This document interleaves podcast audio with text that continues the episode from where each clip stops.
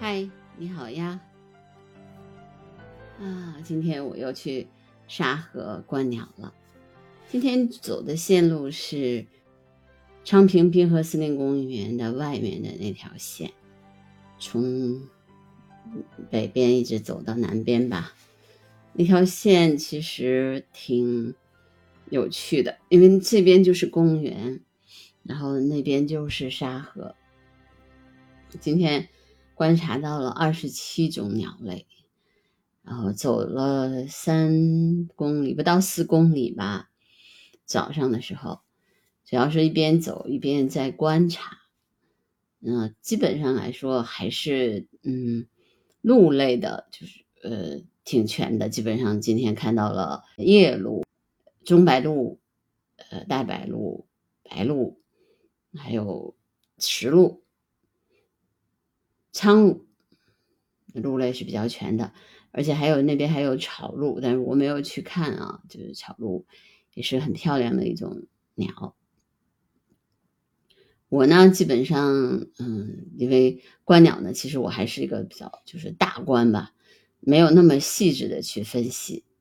但是呢，就是慢慢的在学习的过程当中，我也发现。其实鸟类，你越深入的了解的话，其实越难分辨它们。那比如说，我今天看见了两种鸭子啊，一个是花脸鸭，一个是凤头前鸭。我今天看见的花脸鸭，其实它就是食鱼的时期，它不是繁殖鱼的时期。其实你就挺难分辨它的。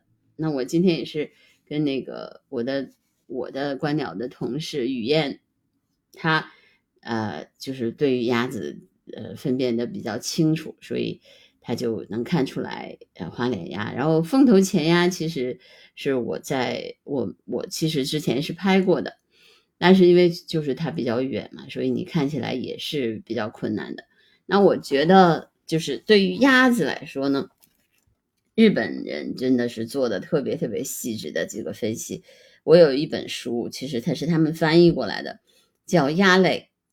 识别图鉴，那是日本的这个原氏巨雄和原氏道昭两个人写的，这是他们是父子，呃，那么他们写的写的这个就其实是五十四种的鸭类，但是哎呀，这个书写的特别特别详细，呃，因为他把所有的这个这个鸟，就是那个鸭子的不同的呃语色还有这个变化，他都写出来了。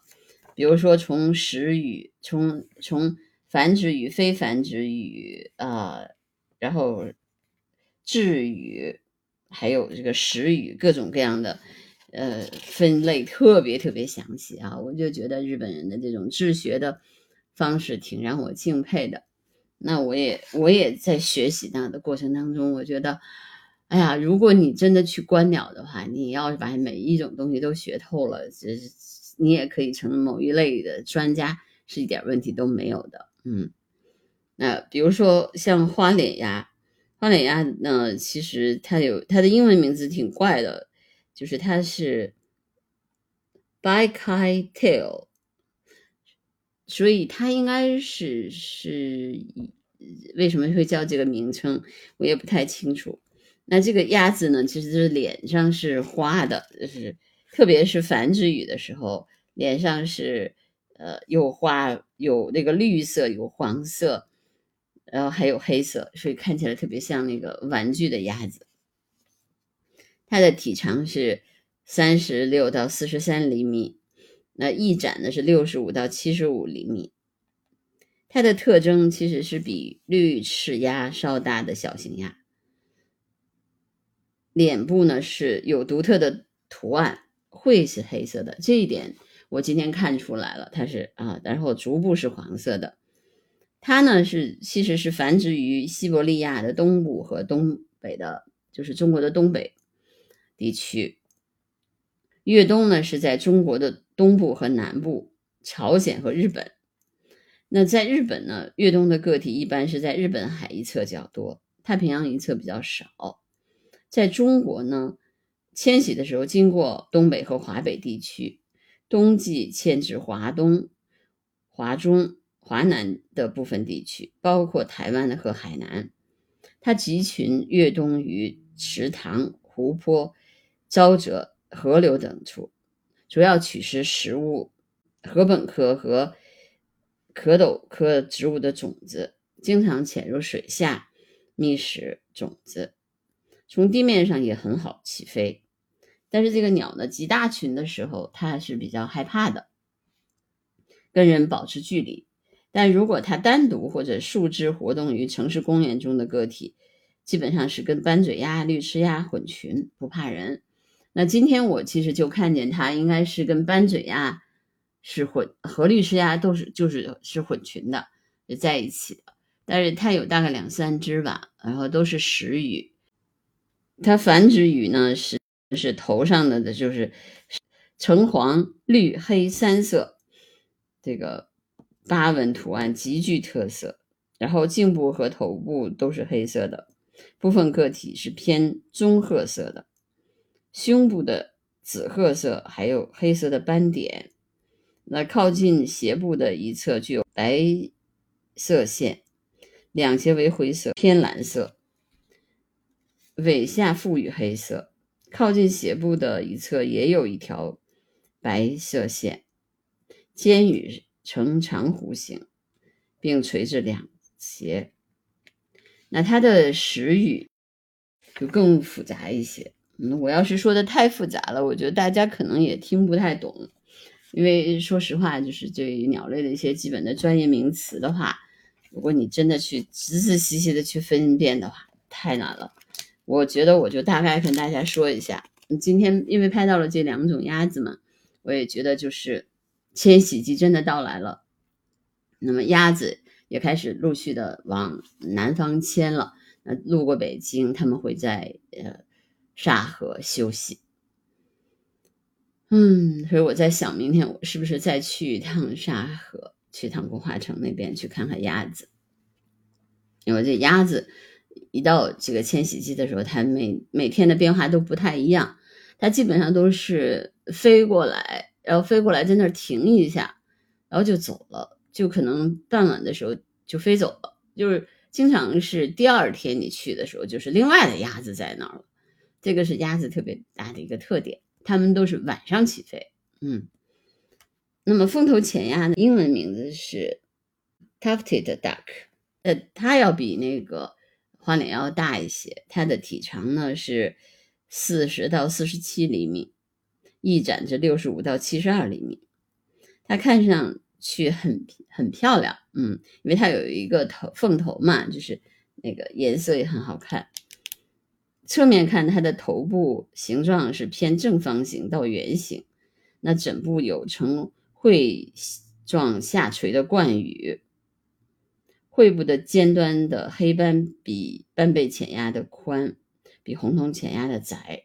其实大家你想想，就这样的分辨的话，其实是挺难的，因为它你你要是你得了解这几两个鸭子，你才能有比较嘛。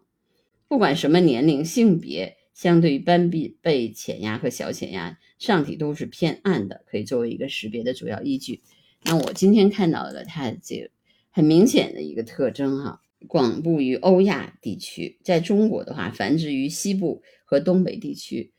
那么，在北京又是一个迁徙季的时候，会路过这边的鸟。今天很奇怪，今天的凤头浅鸭的话只有一只，嗯，不知道是自先自己飞过来探路的还是怎么样。一般呢，我看到的凤头浅鸭都有大概一群吧，集群比较多。它呢，这的它的虹膜是黄色的，所以在它因为它是黑色的，整体的一个头是黑色的嘛，所以所以看起来眼睛就特别好看。对，那它的头、胸、上体、尾腹羽的黑色和斜部的白色成为鲜明的对比，远看也非常醒目。头部呢，经常泛紫色的这种光泽，不同光线下也可以。可能呈现绿色的光泽，我觉得鸭子啊和其他的鸟类都一样，就是它的色彩，它会跟在光线的不同，它呈现出不同的色彩。早晚顺光的时候啊，还有角度低的时候都很明显。那上体的整体是黑色的，其实它的喙状的这个冠羽长而下垂，但是潜水的时候呢，又紧贴着头部，或者被风吹到的吹到一边的时候，就看到好像没有一样。但是它它真的很漂亮，因为它的黑白太分明了。所以我我觉得，反正我对鸭子也是也是比较喜欢的。那么鸭子其实这个有一个特别大的一个特征，就是就是雌鸭子真的长得都差不多，呃，然后唯一可以分辨的其实是雄鸭子啊。就是今天那个观鸟的时候，有一个特别大的一个体会，就是迁徙季真的是从呃林鸟开始，然后慢慢的呃鸥，然后这个鸭子。呃，再过几天可能就天鹅呀，慢慢的都飞过来了。那么我们就慢慢的去体会秋天的到来，鸟类的这个南迁。我今年今天还在跟女院在讨论这个今年的鄱阳湖干的那么厉害，天鹅向何处去呢？是我非常忧心的一个问题。我们再等等看吧，因为今天看江西那边还四十一度。非常可怕，好吧？期待，但愿这个冬天能鄱阳湖能重新有水，但愿天鹅们有一个好去处，好吗？那今天的播客就到这儿，拜拜。